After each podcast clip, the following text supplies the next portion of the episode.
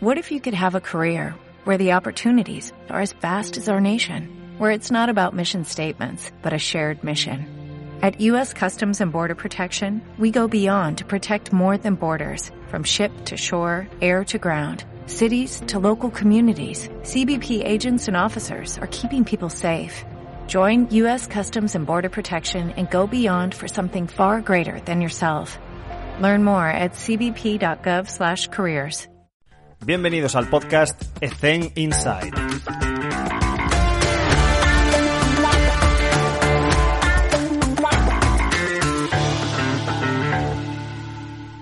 Muy buenas a todos y bienvenidos un día más a Ethen Inside. Hoy está con nosotros Gustavo Mansky. Gustavo, ¿cómo estás? ¿Cómo te encuentras?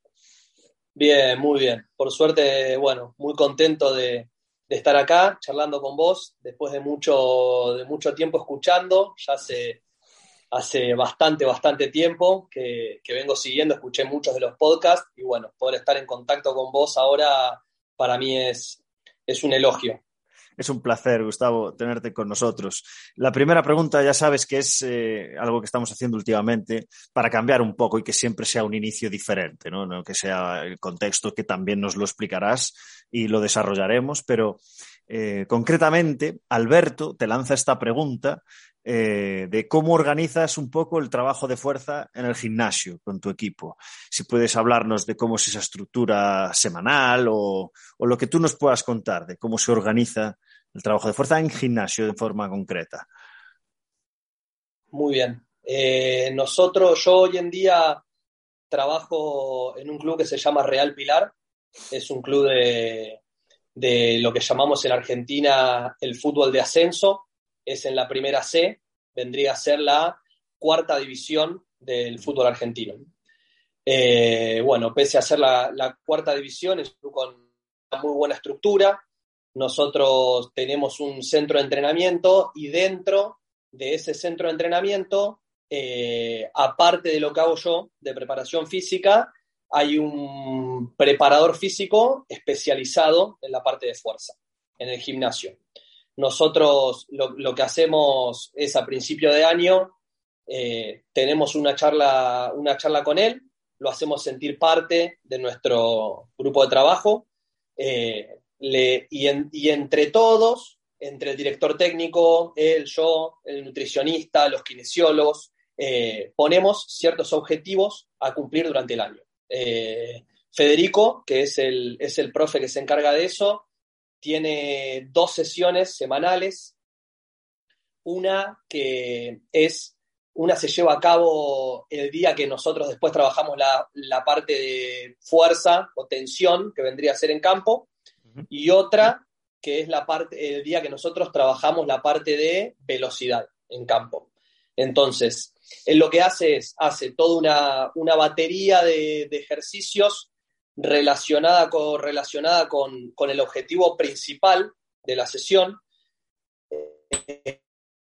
Eh, y después de eso, tiene una, una, pequeña transferencia en el campo. En este momento eh, está trabajando, o estamos, mejor dicho, mucho con los, con los ejercicios isométricos. Eh, los jugadores están, están evaluados de, temporadas anteriores, varios de los jugadores del plantel, y bueno, logramos o esto, esto mejor dicho, es, algo de él que me, me participó a mí, que, que, los jugadores mejoren la fuerza a través de distintos ejercicios isométricos eh, y bueno, les genera menos, menos daño muscular que tal vez algunos, algunos ejercicios que anteriormente, si bien están muy buenos y generan mucha ganancia, tal vez eh, a nivel de lo que significaba la técnica o poder cargar el, el, suficiente peso como para obtener las ganancias que nosotros necesitábamos, no, no nos daba tanto resultado. Uh -huh. Eso por un lado. Y por el otro lado, eh, hay, dos, hay dos sesiones más de que esas las manejo yo, que vendría a ser como una mezcla de ciertos ejercicios de lo que se considera preventivos, digamos, para llamarlo de alguna forma, combinado sí. con ejercicios de tren superior divididos por patrones básicos. Eh, hacemos, no sé, hacemos empujes, hacemos tracciones eh, tratamos de trabajar eh, a un brazo, trabajar a dos brazos, le damos mucha, hacemos mucho hincapié en, todo, lo, en todo lo que es la zona media. Lo utilizamos más como dos sesiones que combinamos la fuerza preventiva con la fuerza de tren superior, pero la fuerza de tren superior orientada mucho en lo que es calidad de movimiento. Yo me enfoco mucho antes de, capaz que progresen en cuanto, en cuanto a la carga o, cargarle mucho, mucho peso, que el ejercicio esté bien hecho, eh, que la respiración dentro del ejercicio esté bien hecho, que si buscamos que sea que si buscamos que la velocidad de ejecución sea alta, bueno, tratar de lograr que la velocidad de ejecución sea alta, como que buscamos en esas dos sesiones que trabajan conmigo mucho hincapié en eso, y después en las otras que, trabajan más con él, eh, trabajamos también la fuerza, pero va mucho más ligado al objetivo que después van a hacer en el, en el entrenamiento en campo. Vendría a ser un día más orientado a lo, a, lo que van a precisar después para acelerar y desacelerar más rápido, y otro día más orientado a lo que es la velocidad tanto, tanto máxima y lineal como eh, velocidad con, con, diferentes cambios de dirección, velocidad curvilínea, todo eso. Perfecto. ¿Podrías decirnos cómo ha sido la semana pasada? O sea, el lunes hicimos esto. a nivel de gimnasio, ¿eh? para, para responder más concretamente la pregunta de Alberto, pues la, semana, la semana pasada hice esto. Bueno, nosotros, nosotros en esta etapa estamos en un periodo de pretemporada, recién en la primera semana, entonces fue una semana como muy, como muy de adaptación. Si querés te puedo, te puedo marcar cómo sería una semana tipo nuestra, que tal vez es más, es más específico de lo que, de lo que preguntó el entrevistado anterior. Nosotros trabajamos el primer día, que el, primer día post, post eh, competencia, los jugadores tienen descanso. Después, el primer día en el que ya se vuelven a encontrar con nosotros, hay una sesión de fuerza general para todos, donde ahí trabajo lo que, lo que yo te había dicho, mm. em, ejercicios de tren superior, guiados por los patrones básicos de movimiento combinados con ejercicio de zona media. Después, el segundo día que vendría a ser ya a ser nuestro día menos 4, el match day menos 4, ahí es donde se trabaja la fuerza, sobre todo del tren inferior, orientada a lo que es aceleraciones y desaceleraciones, que es lo que vamos a trabajar después en el campo. Se trabaja, con, se trabaja mucho con los isométricos, eh, se trabaja mucho la técnica de carrera se trabaja, la, se trabaja en saltos, trabajamos con plataforma de contacto para ir midiéndolos eh, todas las semanas a los jugadores. Eso se hace todo dentro del gimnasio. Vale. Al siguiente día, otra vez en el match day menos 3, otra vez se vuelve a trabajar la parte de tren superior y ejercicios de, de zona media. Y el match day menos 2 se trabaja parecido, parecido a lo que fue el menos 4, pero más orientado a la velocidad. Tratando de que las cargas no sean tan altas, que los movimientos sean bien, bien, bien, bien rápidos y trabajamos también en volumen más bajito, para que esa carga, para que esa carga no haga que el jugador llegue eh, cansado al día de partido. Ese es el día más difícil de todos, de equilibrar, de equilibrar y de manejar, de controlar las cargas. Hmm. Porque ya tenés y jugás automáticamente con que el jugador no se pase y no llegue cansado al día del partido, hmm. que en nuestro caso, sin lugar a dudas, es el día más importante. No, no, en fútbol formativo capaz es distinto, ya en el fútbol profesional, eh, que llegue bien al partido es determinante en el, en el baloncesto, que cada vez se está perdiendo más, lógicamente, hay, había una creencia de que el día menos uno no solo se hacía baloncesto. Los entrenadores querían hacer solamente baloncesto, no había que hacer ni siquiera preventivos ni ninguna historia rara de las nuestras, porque querían que el jugador estuviese centrado en, en lo que es, que es jugador de baloncesto. En este caso, eh, creo que has hecho un esquema perfecto de cómo sería una semana tipo teniendo un solo partido.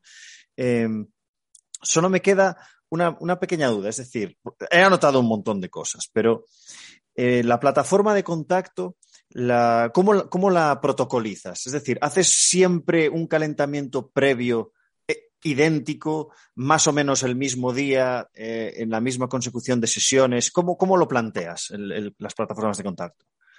No, mira, yo, yo lo que te voy a contar ahora, recordá que el entrenamiento está a cargo de eh, otro profesional y yo ahí lo que hago es ponerme a disposición de él eh, para ayudarlo y ser parte del grupo de trabajo. Hay veces que estoy, que puedo estar o controlando o corrigiendo o, en alguna estación, o en alguna estación de las que armamos. Generalmente, él, la plataforma de contacto, la utiliza para ir monitorizando eh, mejoras.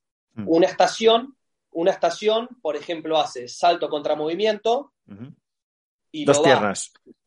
Sí, dos piernas. Sí, sí, sí. Dos piernas y lo va controlando en base a resultados anteriores que tiene. Y de esa forma, él lo que hace es poder ver cómo todo el resto del circuito hace mejorar o no al, jugador. Es más como una, más como una estación de control que, otra cosa. Y después en cuanto, en cuanto a, a, la, forma de protocolizar, protocolorizarlo, no me salió la protocolizarlo, protocolizarlo. Eso, bueno, exactamente. en cuanto al protocolo, digámoslo así, más fácil, eh, pasan tres veces, son bloques de cuatro o cinco jugadores y pasan tres veces cada uno. Pasa el primero, el segundo, el tercero, el cuarto, el quinto, otra vez el primero, el segundo, el mm. tercero. La pausa es el trabajo de, los otros.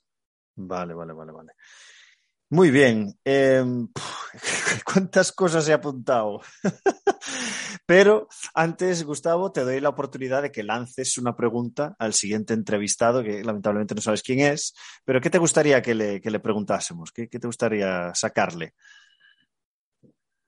Me gustaría saber del próximo entrevistado en qué, en qué deporte le gustaría desarrollarse en el caso de no poder trabajar más en el que, en el que se está desarrollando actualmente. Buena pregunta, muy buena pregunta, me la apunto. Vale. Eh, tengo varias cosas. Me hablaste de los fundamentos y de los patrones básicos, que, que fue pues todo el proceso de, de estructura que nos comentaste en el, gimnasio. Eh, una cosa que también creo que difiere bastante entre todos, a pesar de que tenemos los mismos patrones o ejercicios, es el tema de, los preventivos. Gustavo, ¿qué, no puede faltar en una sesión preventiva? Eh, Para ti, ¿eh? Sí, sí, sí, sí, sí. A mí, en una sesión preventiva, Em, lo que me gusta que haya es algún ejercicio específico que necesite ese jugador, teniendo en cuenta alguna lesión, algún acortamiento, eh, falta de estabilidad, algo de eso, uno específico que necesite ese jugador como para poder, más allá que tal vez lo hacen en el gimnasio por su cuenta, para poder asegurar ese día que sí o sí lo haga y poder controlar que esté ejecutando bien y después todos los, todos los, anti de, la parte de zona media. A mí me gusta asegurarme sí o sí eso, que los dos días esos que pasen conmigo, que hayan pasado por, por antirrotación, antiextensión, antiflexión, eh, antiflexión lateral, que sí o sí eh, pasen por eso. Y después, como generalmente nosotros hacemos dos días de, lo que yo te había comentado, el preventivo, tratar que, un día, por ejemplo, haya algún salto con, perturbación, eh, tratar que otro día haya eh, una caída a una pierna con técnica de carrera, tratar de, manejarlo de ese lado, pero sí o sí, un ejercicio específico que necesite cada jugador y todos los anti, todos los anti de, de zona media. Hmm. Pregunta complicadísima. ¿Cómo individualizamos? ponte en el contexto de, de alguien que no tiene mucha experiencia, que está solo, eh, le tiran a los leones y está con un equipo de, pues de fútbol de veintipico jugadores él solo, tiene que manejar a este grupo gigante, hace sus valoraciones y sus tests, saca todos los datos, ve los déficits, lo hace todo perfecto. ¿Y ahora qué? ¿Y ahora cómo individualizas?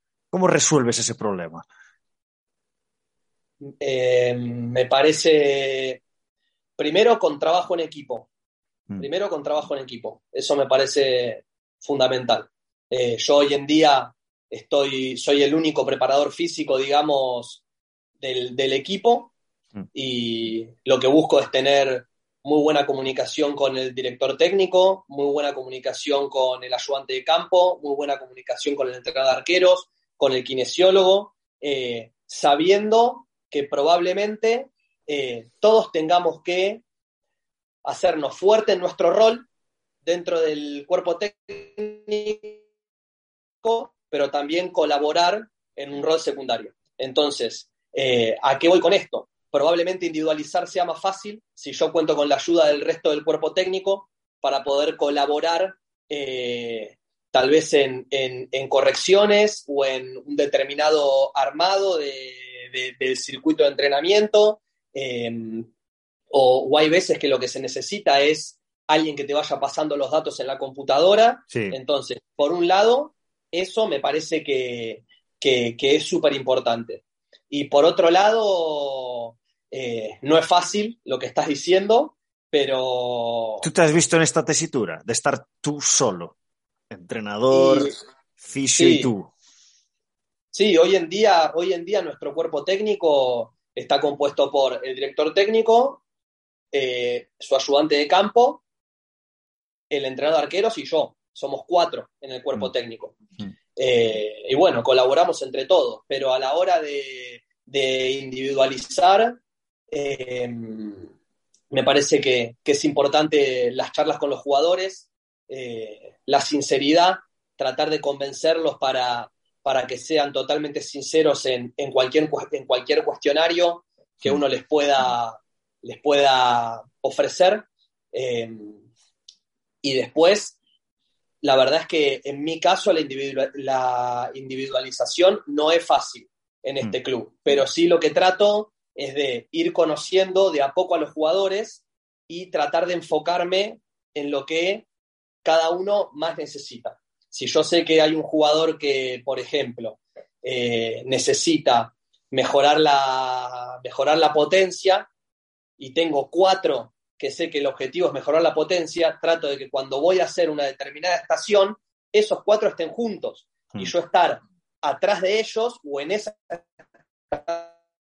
estación diciéndoles, dale, dale, la barra tenés que moverla más rápido, vamos, tenés que hacer más fuerza, esa fuerza tiene que ser más rápida y tal vez en otra estación o en una estación que sea de zona media donde el control capaz es más fácil y capaz está el kinesiólogo hmm. o capaz está el director técnico eh, o capaz hay otro integrante del, staff colaborando, pero me parece que individualización 100% eh, hoy en día es difícil, ¿sí? Ir agrupándolos, ir manejando eso, eh, eso. Has dado, has dado bastantes tips y creo que a la gente que no tiene tanta experiencia se puede hacer una idea de, de cómo manipular esas sesiones generales hacia llevárselo un poco más específico. No estamos hablando de hacerle un traje a medida a los 23 deportistas, pero sí, eh, como por ejemplo decías tú, pues agruparles en, grupos de objetivos. Eso ya te va a ayudar muchísimo a la gestión, porque la, pregunta la formulé mal, porque ¿cómo resolvemos ese problema? Joder, pues, pues de muchas maneras, pero has dado una clave de cómo gestionar el grupo, que al final es lo complicado cuando quieres individualizar. Eh, perfecto.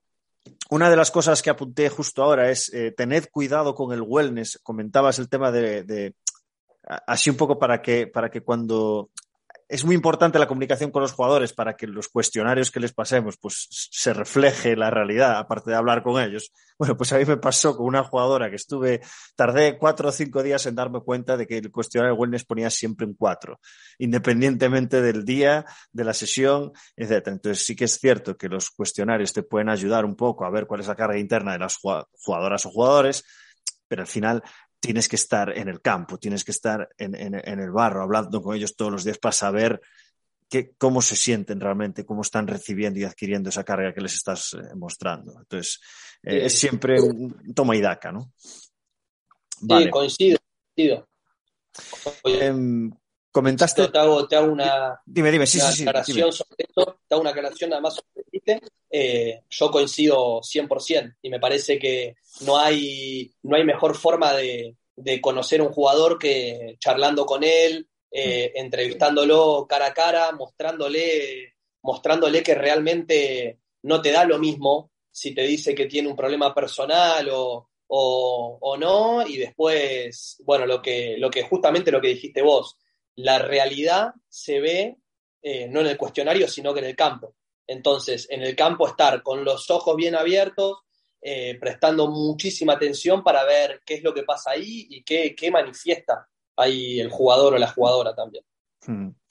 Y por último, de todo lo que estuviste comentando, me pareció muy interesante el tema de los isométricos, porque es algo que no ha salido mucho en el podcast. Yo llevo casi los dos últimos años, a ver, llevo toda la vida, pero los dos últimos años pensando bien dónde colocarlos, cómo, intentando buscar isometrías máximas voluntarias.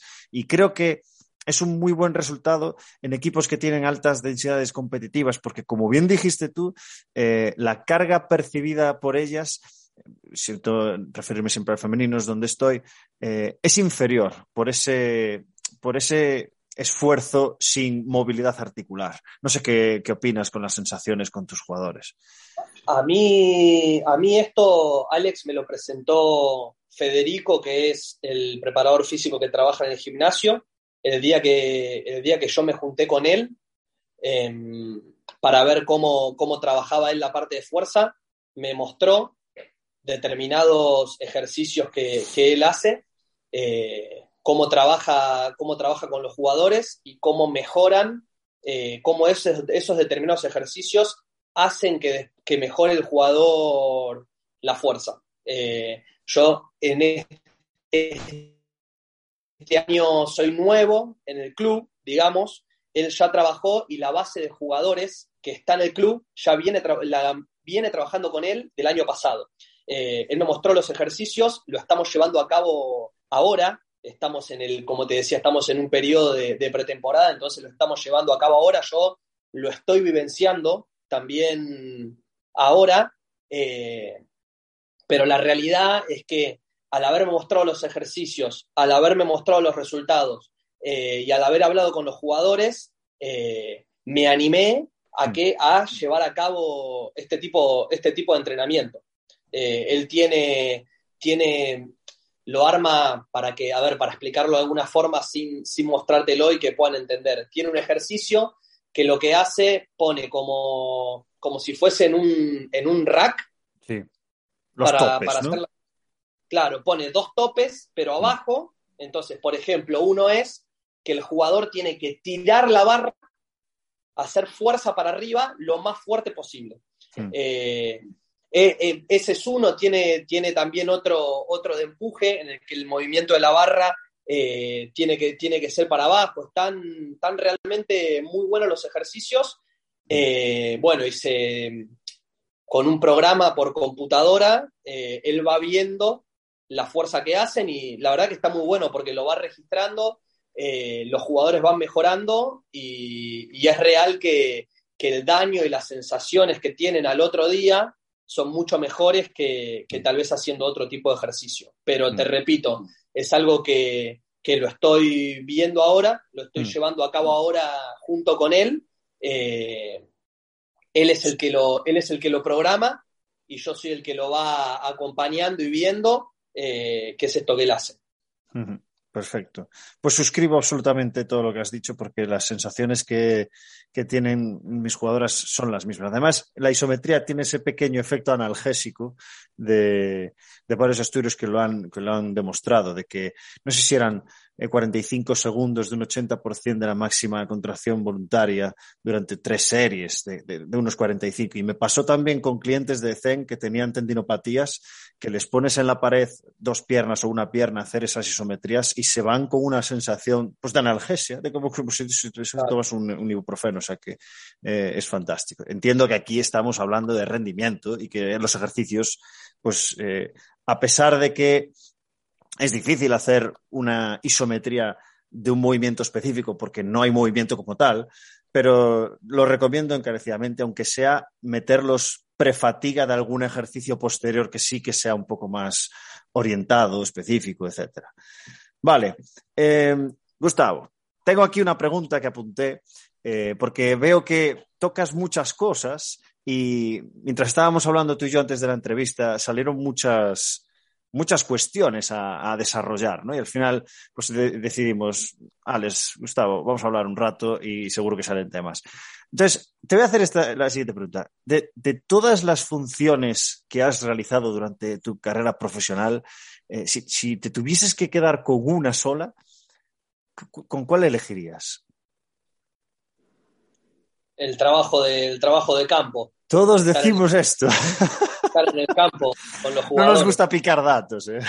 No, no, no, no, no, no. A mí, a mí personalmente el trabajo de campo, estar en el campo con los jugadores es, es realmente eh, el, el, momento que más me gusta de, de, la práctica y es lo que más me gusta de, de, ser preparador físico. Me gusta más que, más que estar en el gimnasio, más que estar en la oficina. Eh, mm. eh, me, gusta, me gusta ese momento, ese momento en el que, en, en el que uno como que juega también su propio partido, en el que sí. vos estás ahí explicando, explicando las tareas, buscando que los jugadores, buscando que los jugadores te entiendan, que ejecuten bien, estando atento, corrigiendo, eh, pensando también a partir, de, a partir de esto si conviene hacer lo que sigue después, si no conviene, eh, si es mejor cortar en ese momento para que le lleguen más frescos al director técnico, si mm. hay un montón de situaciones que se dan eh, sobre todo en el campo, que tienen que ver con, con, con, cosas naturales que se dan, que a mí es lo que, es lo que, más, me, lo que más me apasiona y lo que más me gusta, estar ahí. ¿Crees que, que nuestra profesión cada vez está cogiendo competencias de otras disciplinas? O sea, ¿no crees que somos eh, la figura del área de rendimiento que más preparada está, que más formada está? que más conocimiento tiene sobre las cosas?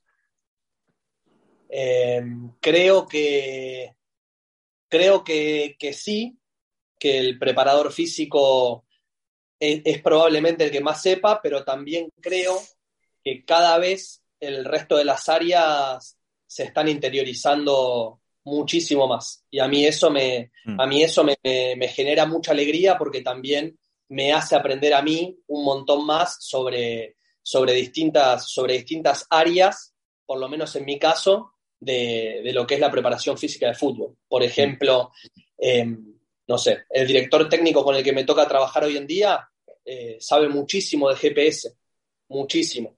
Inclusive yo un montón, un montón de las cosas que, que, que aprendí de GPS las, las estoy aprendiendo de él, hmm. eh, porque, porque ha trabajado con otros, con otros preparadores físicos, porque se interioriza mucho en, en aprender. Eh, entonces, yo celebro, celebro esas inquietudes que tal vez antes solamente tenía el preparador físico eh, para poder abarcar un montón de áreas y mm. hoy en día, eh, yo creo que hoy en día hay muchos directores técnicos que quieren saber de preparación física, hay muchos kinesiólogos que quieren saber más específico de preparación física para, para lo que es la vuelta al campo, por mm. ejemplo eh, para que sea mucho más específica. Eh, entonces, la respuesta es sí a lo que vos me preguntaste, pero, pero creo que cada vez eso se está, se está cortando y que, bueno, que tiene que ver también mucho con, con, cada, con cada persona. No, no, no, tiene que ver para mí ya a esta altura tanto con eh, la profesión, sino con sí. la persona. Exacto, totalmente. Estoy generalizando, cada uno eh, es como es, y, eh, pero es que esta pregunta que estaba hecha un poco a, trampa, eh, escuché a un entrenador, no me acuerdo quién fue, no sé si fue Jessica Vicius, que, que dijo que, que realmente ahora los, los, que dirigen el cotarro son los, o fue Xavi el del Barça, ¿no? no estoy seguro, que los que dirigen el cotarro son los preparadores físicos y que los entrenadores prácticamente pocas decisiones ya les quedan por tomar, porque está todo ya eh, tan, tan controlado, hay un seguimiento y un control tan grande que los entrenadores se dedican básicamente, bajo mi punto de vista, a lo que tienen que hacer, que es gestionar un grupo de personas aparte de plantear el modelo de juego, la metodología y todo esto, pero es que ya estamos en un punto en el cual los entrenadores prácticamente ni diseñan tareas en, el fútbol. Te lo estoy diciendo yo que no tengo ni puta idea de fútbol, pero es lo que me dicen es lo que me están diciendo eh, tanto los que están a punto de llegar a la élite como los que están en la élite. Hay un control tan grande del diseño de las tareas, de control de GPS, de, oye, este tío eh, deberías hacer una tarea para que fuese el comodín, meterlo aquí, sacarlo allá, que el entrenador al final poco puede proponer, ¿sabes? No sé si, no sé si me expliqué. Sí, pasa, pasa mucho eso, pasa mucho eso. Eh, en mi caso particular, con el, en el cuerpo técnico que estoy, que estoy hoy en día, em, el técnico, te vuelvo a repetir, el técnico hace, hace todo eso. Él diseña las tareas, mm. eh, va con su calculadora viendo el espacio de interacción individual de cada jugador para, para, para, para que esté orientado a la fuerza, a la resistencia, a la velocidad o, o regenerativo. Eh, teniendo en cuenta los, los valores que, plantea Casamichana y, y, también referencias que, él con su cuerpo técnico anterior tiene de, muchos datos de GPS, mm. de entrenamientos y de partidos, pero también me ha tocado estar en, cuerpos técnicos donde el preparador físico es el que es el que digita todo y el que le dice al técnico, eh, ¿qué objetivo querés trabajar? No, me gustaría trabajar eh, la presión tras pérdida. Bueno, eso lo tenés que hacer en el día menos cuatro, con un reducido de tantos jugadores, eh, en, tales dimensiones, y si querés que sea más intenso, te conviene poner esta regla, y si querés que sea menos intenso, ponerle esta regla. Mm. yo no estoy de acuerdo con, con esa forma de trabajar. A mí me gusta, me gusta el trabajo interdisciplinario, me mm. gusta que todos los integrantes del cuerpo técnico, como te dije antes, eh, tengan un fuerte a, donde enfocar, pero también que, participen y que, que opinen de, del resto. Eh, creo que, está bueno trabajar así. Eh, en mi experiencia, lo mejor es trabajar así. y también es fundamental tratar de trabajar con gente que quiera mejorar continuamente, que esté abierta a escuchar, que esté abierta a escuchar, eh, un director técnico que, que no solamente quiera que uno le facilite la tarea, sino que quiera entender por qué si trabajo con poco, con jugadores en, un espacio de interacción de 50 metros, por qué va a favorecer las aceleraciones y desaceleraciones, por qué si trabajo en un espacio amplio eh, probablemente tengas metros de, sprint o de muy alta intensidad recorridos. Eh, me parece que capaz se hizo un poco larga la respuesta, pero si bien, me parece que si bien pasa mucho lo que vos decís, es fundamental dentro de un cuerpo técnico, si tenés ese lugar, fomentar que el resto quieran aprender. No mm. tratar de, de tener uno el conocimiento y de bajar línea de lo que hay que hacer sino tratar de fomentar, de explicar mismo a los jugadores o al resto del cuerpo técnico por qué se hacen las cosas e invitarlos a que también se animen a programar, a preguntar, a decir por qué y para qué se hace cada, se hace cada actividad o cada tarea o cada ejercicio dentro del mm. entrenamiento. Mm. No tendrás una bola de cristal por ahí, ¿no, Gustavo? Este, ¿Dónde crees que va a ir a parar nuestra, nuestra profesión, nuestro rol como preparadores físicos? Es decir, si echas la vista atrás, por ejemplo, lo hablamos con Pepe Casal, creo que lo comentamos, no sé si en la que grabé o en la que no grabé, porque estuve casi otra hora hablando con él después, pero sí que me decía que, a ver, Alex, eh, lo que se está haciendo ahora ya se hacía antes. Es decir, yo contaba en mi papelito, en los años 80, contaba en mi papelito los sprints que hacía cada uno. O sea, claro, ahora lo tenéis todo automático y es muy fácil, pero todo eso ya se hacía antes. Lo que sí que creo que hay una diferencia abismal es en la tecnología, que creo que está avanzando a un ritmo superior a nuestro entendimiento de, esa tecnología y de tanto dato, que al final los que utilizan, yo no utilizo GPS, los que, los que tienen disposición de GPS están cogiendo 15 parámetros. Y muchos de esos parámetros engloban varios parámetros. Es decir, ¿qué entendimiento tenemos del juego? Amplísimo. Pero en realidad ha cambiado tanto nuestra profesión. ¿Dónde crees que estaremos dentro de 15, 20 años? ¿Cuáles serán nuestras funciones principales? ¡Boom!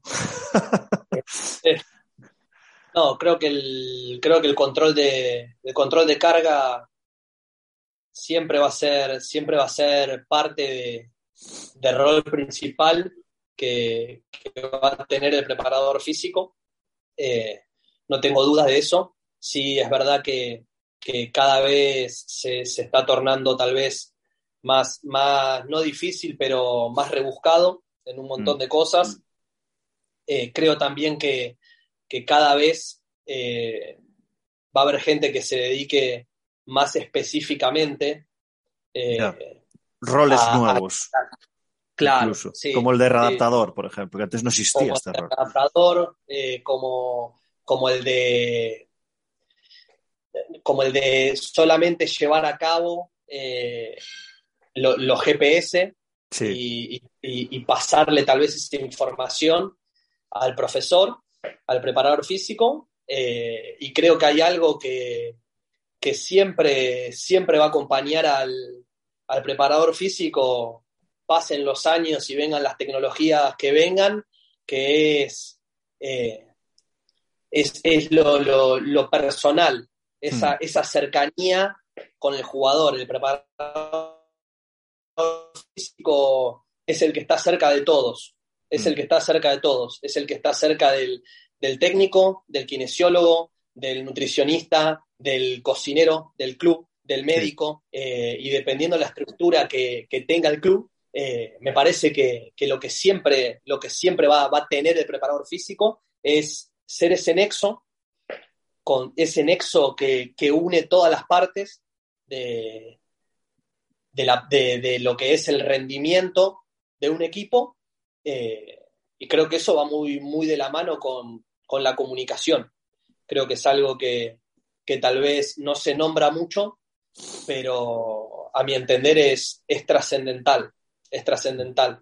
Saber, saber comunicar, eh, comunicarse con, uno mismo, saber entender un mensaje, dar un mensaje, eh, eso es algo que yo creo que no que se está perdiendo, no que se está perdiendo, sino que no se le está dando tanto valor y para mí es algo determinante y, en grandes profesores que, que yo conocí, eh, fue el, rasgo más distintivo que tuvieron. Y creo que es algo, como me preguntas, dentro de 20 años pueden cambiar un montón de cosas, pero lo que no va a cambiar es que, es que el, preparador físico que maneje eso va a tener, va, va, a tener un equipo que le rinda. Hmm. y estoy de acuerdo, y estoy de acuerdo con que el resto de las cosas sigan avanzando, ¿eh? No es que hmm. estoy diciendo no sirven los GPS, no. Creo que todo sirve, creo que hay que ayornarse, creo que hay que estar a la altura, pero, pero creo que no hay que, no hay que dejar de darle importancia a la parte personal, porque en definitiva lo que queremos nosotros el fin de semana es poder mirar a, la cara a nuestro jugador y decirle, hoy necesito que tu esfuerzo sea del 100% y que realmente a ese jugador le dé ganas de, dar el 100% por el equipo. Perfecto. Eh, Gustavo, voy a aprovechar eh, bueno, que os lo voy a decir porque eh, en Gustavo, de forma altruista, va a compartir con nosotros en la newsletter una serie de, tareas que van, a estar, que van a estar genial. Te lo agradecemos ya públicamente, Gustavo, gracias por, esa aportación. Y relacionado con esto, me gustaría que, nos ayudases a crear tareas, es decir, eh, creatividad, improvisación, eh, ¿de dónde sacas las ideas para, realizar las tareas? ¿Sabes? Para alguien que, que tengas esa, esa sensación de, hostias, que parece que me estoy repitiendo siempre, ¿sabes? Tanto en, la, en, en el campo como en el gimnasio, ¿eh? lo que tú quieras. Yo lo primero que hago cuando tengo que diseñar una tarea es pensar el objetivo de la tarea. ¿Qué objetivo quiero cumplir? Puede ser, hay, hay tareas que las pienso más desde, desde el objetivo puramente físico eh, y hay otras tareas que, que van más de, como de un lado que puede ser técnico, táctico. En la parte de gimnasio, la realidad es que no, no, no soy de, diseñar ni de inventar mucho. Hmm. Eh, sí trato de leer, de mirar videos. Em, lo básico. Sigo, sigo cuentas, lo básico. Exactamente, lo que veo que me parece bien, trato de, trato de ir por ahí y, mm. también con lo, que, con lo que me siento seguro eh, corrigiendo. Me parece que es importante. Después, en la parte, en la parte de, lo que vendría a ser trabajo de campo, lo que son trabajos con pelota en fútbol, por un lado trato de ver situaciones que se dan dentro del campo, mm. que pueden ser situaciones individuales que hace un jugador, eh, un pase, ir a buscar, e ir a buscar una pelota, puede ser, bueno, como se llama, como se dice acá en, Argentina, una gambeta, que es, eh, esquivar. Es, una gambeta es como si fuese hacer una finta. Vale, vale, vale. ¿Sí? Es como cuando, por ejemplo, pones tres conos mm. uno atrás de otro y tiene que ir esquivándolos. Vale, vale, vale, vale. Eh, entonces yo lo que hago es tratar de combinar el gesto técnico que yo tengo ganas de, el gesto técnico que tengo ganas de que el jugador ejecute con la acción física que tengo ganas de ejecute. Y en base a eso, probablemente tengo que eh, combinar una, dos o tres acciones técnicas por una o dos acciones físicas. Hmm. Porque si yo, si, si yo lo que quiero es em, por ejemplo, que el jugador recorra, eh, no sé, 10 metros a máxima, a máxima intensidad y por un lado puedo hacer que conduzca la pelota 10 metros a máxima intensidad. Yo mm. ahí no creo que logre acelerar lo suficiente como para que a mí me sirva. Entonces puedo hacer que dé un pase y que esos 10 metros los recorra sin pelota. Mm. Entonces ahí cubre más el aspecto, el aspecto físico. Y eso eh, después hay que tratar de asociarlo a una situación que sea real. Entonces, de ahí, de todo lo que te dije, lo más fácil es tratar de anotarlo, eh, tratar de pensarlo, tratar de, ejecutarlo. Yo, por suerte, eh, tengo la posibilidad de entrenar jugadores de fútbol por fuera del club, en, uno, en un centro de entrenamiento que tengo, y, y, ellos me ayudan mucho. Me dicen, esto me parece que es real, esto me parece mm. que no se da tantas veces en el juego. Eh, pero yo las tareas las, diseño así. Busco el objetivo físico que me gustaría que, me gustaría que se lleve a cabo y después mm. busco dos, tres acciones técnicas que tengan que ver con eso, con eso físico que se puede llegar a dar. Y después en el caso del club, eh, la mayoría de, de, las tareas que van enfocadas a, lo, a lo táctico o a lo técnico se encarga, se encarga el, director Tienen que ver con el modelo de juego.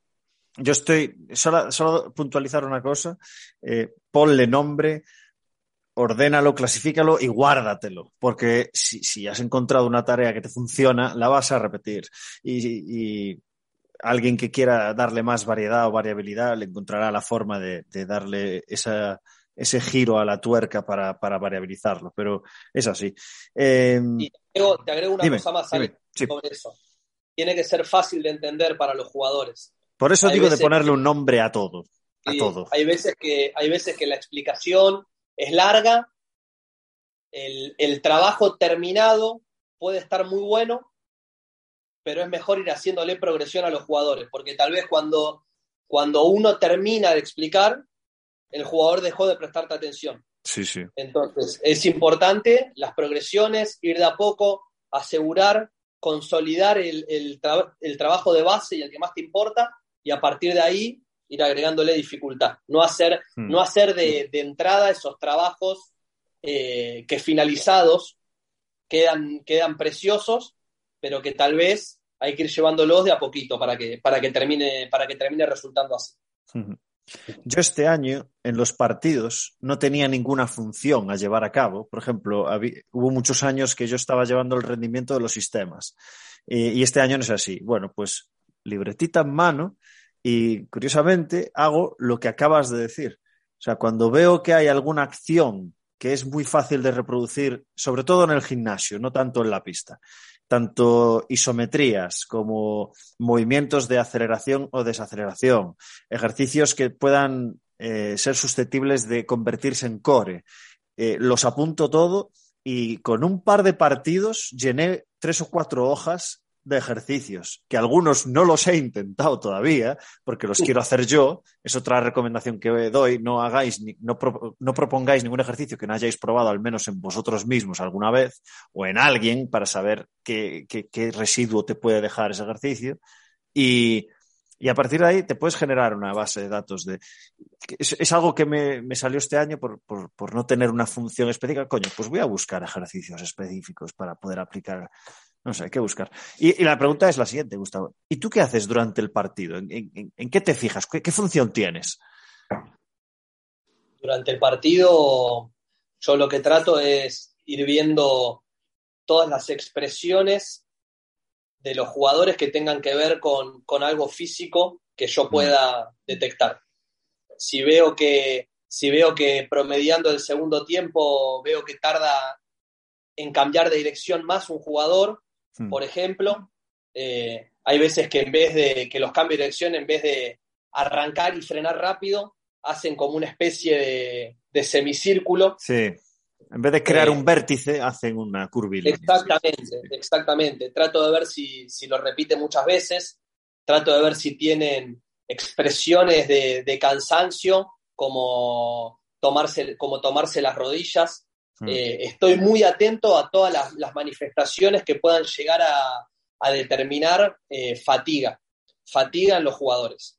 Eh, eso principalmente es a lo que yo presto atención durante el, durante el partido. Vale, vale, vale, vale. Gustavo, vamos a la parte final, así un poco más bueno, ya es informal la conversación, ya no le llamo ni siquiera entrevista, eh, pero vamos a la parte así más final. Eh, cuéntanos, Gustavo, si se puede decir, algún hobby que tengas, que no tenga nada que ver con, bueno, podría tener algo que ver con el fútbol, pero cuéntanos un hobby que tengas, que te gusta hacer. Eh, bueno, es muy, es muy tradicional de Argentina, lo que voy a decir. No sé si sabes lo que es el mate. Sí, claro. Bueno, eh, el mate es, una bebida, como para llamarlo de alguna forma, una infusión, no sé, no sé bien cómo se llama, pero es muy característico de, Argentina. Me gusta mucho juntarme a, tomar mate con amigos. Eso me, distrae mucho, si bien em, generalmente se, se, sigue hablando de fútbol, porque el argentino es muy futbolero, entonces se habla de fútbol, pero, pero no tanto de, preparación física. Y, el otro hobby que tengo también tiene que ver con, una tradición argentina que es comer asado. Eh, juntarme, no, no comer el asado, juntarme a comer el asado. Eh, claro, el, hecho de quedar con los... Todo, preparar el fuego, eh, charlar, con, charlar con, con, mis amigos o con mis familiares, con quien, con quien me, haya juntado, eh, quedarme conversando hasta tarde. Eh, es, todo, es todo un ritual acá en Argentina que, mm. dura varias, varias, varias horas. Eh, y a mí la verdad es que me gusta mucho. Si tuviese que elegir algo para distraerme, elegiría eso, juntarme con gente que, con gente que quiero mucho a comer un asado, todo un día de asado, te diría, desde, desde ir a comprar la carne hasta, hasta ser el último. No lavar porque me, me cuesta un poco más, lavar los platos, todo eso, pero, me quedo haciendo compañía. Claro, sí, me quedo haciendo compañía, no tengo problema. Yo estoy de reformas ahora y lo agradeceré mucho, la vajillas. Eh, Gustavo, te voy a hacer la pregunta del millón. Bebe, bebe, prepárate. Esta es la, la, pregunta posiblemente más difícil que te podrán hacer nunca. Gustavo, ¿Maradona o Messi? ¿Te hago, yo una, ¿Te hago yo una pregunta a vos? Venga. ¿Por qué hay que elegir uno o el otro? Qué buena pregunta. Es por el conflicto, ¿no? Nos gusta, nos gusta lo picante, nos gusta el Sí. debate. Sí, a mí me, me gusta, me gusta mucho, me gustan mucho los dos. La verdad es que cada uno con lo suyo eh, son, son una referencia para el fútbol y para el deporte argentino. Eh, Messi, yo por la edad que tengo, lo pude ver jugar mucho más que, que a Maradona. A Maradona prácticamente no, no lo pude ver jugar, entonces Messi es, es realmente impresionante. Eh, hizo que, o hace que nos resulte natural ciertas cosas que, que si las hace cualquier otro jugador nos deja con la boca abierta. Mm. Y Maradona, Maradona me parece que, que representa eh, no, solo, no solo al futbolista, sino representa muy bien al, al argentino en Mm. sí. Eh, me parece que quedó demostrado cuando falleció lo que, lo que significa Sí. a nivel mundial y también que mucha gente que tal vez se quejaba de, de un montón de actos de rebeldía de Maradona, Sí. eh, los, terminó, los terminó festejando o se, o se ponía la bandera de, de esos actos de, de rebeldía eh, que, que a mí por lo menos hay un montón de cosas de las que hizo él que, que me llenan de orgullo. Hay otras Mm. cosas que no comparto eh, a nivel a nivel personal, hay cosas que hizo Maradona que, que yo no estoy de acuerdo, pero me parece, o sea, hay, hay una frase que, que dice, yo no juzgo lo que Maradona hizo con su vida, sino que, que juzgo lo que hizo con la mía, y yo cada vez que veo, es algo así, no sé si es exactamente, Sí, pero sí, sí, me suena, me suena de haberla leído. Creo, sí, sí. creo que se entiende y, y nada, yo cada vez que veo un video de Maradona o, o ahora todo lo que fueron los homenajes a nivel mundial me, me emociona mucho y me quedo con eso, me quedo con, con una persona que, que me genera esas emociones que no, no, no, no me las generan muchas cosas ni, ni muchos deportistas y muchas personas. Entonces, nada, prefiero, prefiero quedarme con eso de él. Eh, no tengo problema en, en, decir que hay cosas que, que, hizo él con su vida privada que no, que no Mm. comparto, Mm. pero prefiero quedarme con todo eso. Y que Messi, el día que falleció, se haya levantado la, la remera y haya mostrado una remera de, de Newell con el 10 de Maradona, eh, me parece que marca que, que, son totalmente complementarios y que no hay, no hay, no hay, hay que tratar de no compararlos. Yo entiendo que, que es divertido, también entro, entro, y caigo en la comparación, eh, pero me parece que, que, tiene que ser un orgullo para cualquier argentino. Eh, tanto. Claro, que Messi y que Maradona y jueguen, jueguen, con la misma, jueguen con la misma camiseta. Y ojalá que Messi eh, pueda ser campeón del mundo. Hay que, que, lo, que le igualen esa Maradona.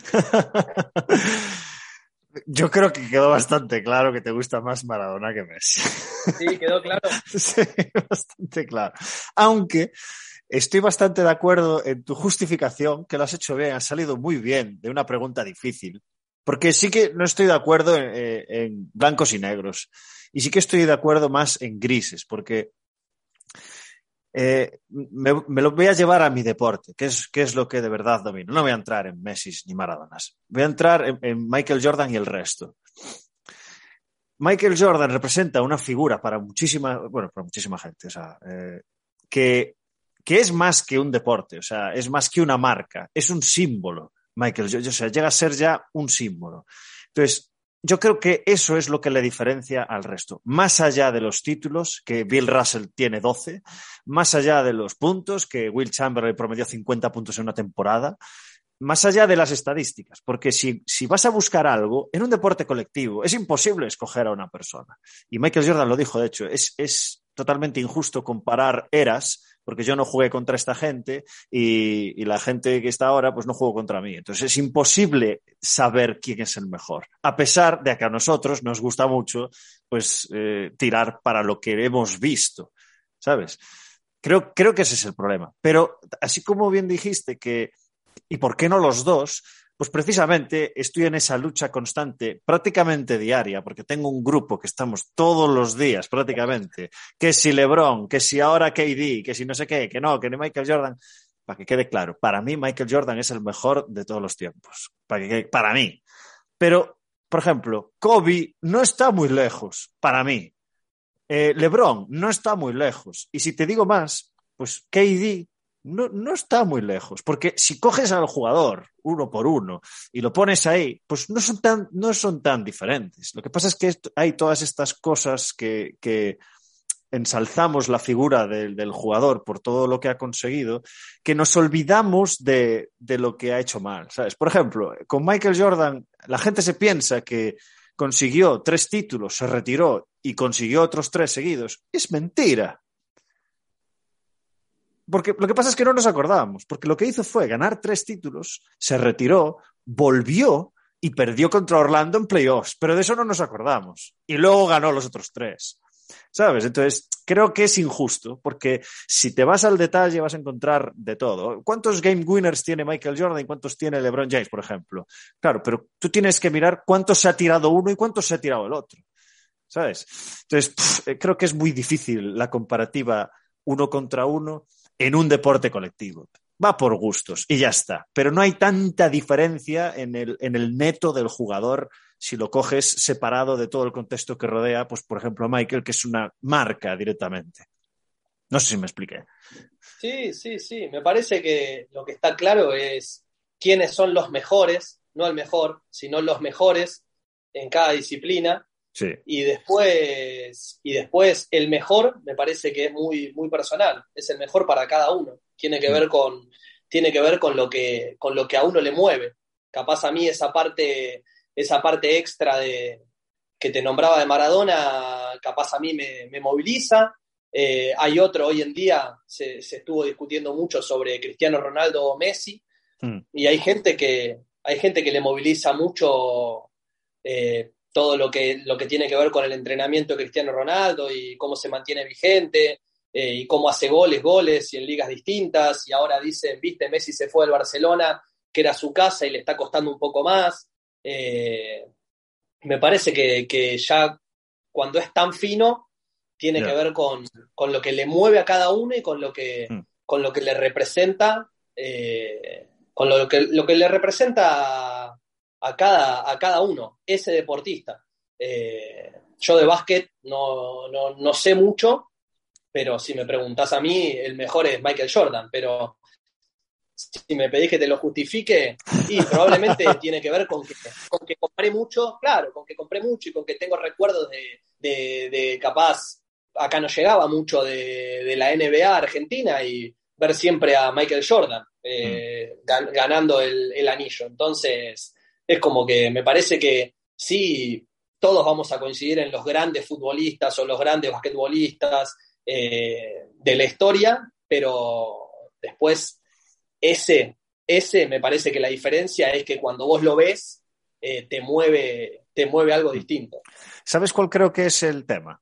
Que nosotros tenemos, yo por ejemplo, tengo la concepción de que esto es así y viene alguien y me dice, no, no, no, no, no, esto no es así, es así como digo yo. Y ahí empieza el debate. Y cada uno va a intentar buscar, eh, donde sea, justificación para que mi idea sea mejor que la tuya. Ese es, el, ese es, el, conflicto. Por eso es tan difícil encontrar al mejor, porque va a depender de lo que bien decís tú, del gusto que tiene cada uno. Bueno, que nos estamos enrollando aquí con el tema este de tal. Eh, Gustavo, solo tengo una última pregunta, que es si tienes alguna pregunta. No, no, no, no, pregunta no, pregunta no tengo. Eh, solamente, como te lo dije, como te lo dije antes de empezar, cuando estábamos hablando, eh, palabras de, agradecimiento. La verdad es que no, no, sé bien cómo surgió esta idea de tu parte. Eh, sí sé que fuiste un gran acompañante durante toda la, durante toda la, pandemia. Eh, tanto vos como todos los, entrevistas, los entrevistados fueron también grandes acompañantes y, y, maestros míos en varios, en varios caminos hacia el trabajo. Yo tenía media hora más o menos, 35 mm. minutos de, de, viaje y entre, entre la, de la vuelta me escuchaba algún capítulo. Eh, y sobre todo, bueno, también decirte que, que muchos de, de, tus entrevistados y vos también me, me fomentaban el deseo de, de, querer seguir aprendiendo, de querer seguir estudiando no solo preparación física, eh, me he comprado libros que recomendaban que no tienen que ver con la preparación física. Eh, me, he puesto a estudiar cosas que tal vez no me llamaban tanto la atención y por, por, escuchar gente que, que, la, llevaba a cabo, me traté de interiorizarme, de seguir de seguir creciendo y me parece que tal vez dentro de, lo malo que, que, fue o que es esta pandemia con, con sus nuevas cepas y, hmm. y las cosas que, que, por suerte falte, falte poco que queden, eh, me parece que, que, se haya abierto este canal entre preparadores físicos, eh, que los grandes, que grandes preparaciones, preparadores físicos a nivel mundial eh, hayan tenido la predisposición para hablar y, y para, para, prestarse, para prestar sus conocimientos al, al resto que tal vez recién estamos iniciando o desarrollándonos de a poquito en esto, me parece que, hay que destacarlo y que tiene mucho que ver con, con tu pasión, eh, con, tu, con tus ganas de, brindarle al resto eh, todo esto. Así que para mí era importante poder decírtelo. Ya te lo había dicho afuera, creo que también te lo había, mm. te lo había escrito o por Twitter o por Instagram o en algún canal, pero me parece que, es importante también eh, reconocer cuando otro hace bien las cosas, agradecer y nada, también tratar de alguna forma, eh, tratar de comprometerte a que, a que sigas, a que entre todos busquemos gente que nos capacite, que tenga ganas de hablar, que, que, tenga ganas de compartir su conocimiento, que, siempre hace bien, siempre hace bien escuchar a otros, siempre hay cosas para llevarse, por más de, deporte que sea, de la disciplina que sea. Así que nada, no quería preguntar, quería solamente agradecerte eh, y no quería, no quería solamente hacerlo por, por privado, también quería aprovechar la oportunidad de, de la entrevista para poder decírtelo. Pues eh, no sé qué decir, joder. Gustavo, es un auténtico placer. No deja de sorprenderme que, que, que estemos ayudando tanto a la gente, me, enorgullece. Simplemente se montó este podcast que sigue siendo, o sea, no, no, no es que, ya no sé si es un podcast referencia o no, pero realmente me lo tomo como el primer día, que es intentar aprender yo de, de, vosotros. Por eso hago las preguntas que creo que a mí me van a servir en mi día a día, que creo que va en la línea con lo que la gente está esperando de vosotros, que es contarnos lo que hacéis en vuestro día a día. Así que creo que la entrevista ha estado genial, has compartido un montón de lo que haces, que al final es donde más se aprende, creo, en el, en el, en el campo, en el barro, en el día a día. Y, y nada, pues lo que digo siempre, Gustavo, eh, te deseo lo mejor en lo profesional, pero sobre todo en lo personal, y ha sido un auténtico placer tenerte con nosotros. Muchas gracias. Un saludo, Gustavo. Cuídate.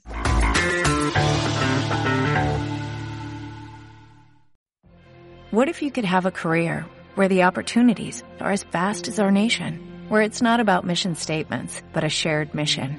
At U.S. Customs and Border Protection, we go beyond to protect more than borders, from ship to shore, air to ground, cities to local communities. CBP agents and officers are keeping people safe. Join U.S. Customs and Border Protection and go beyond for something far greater than yourself. Learn more at cbp.gov/careers.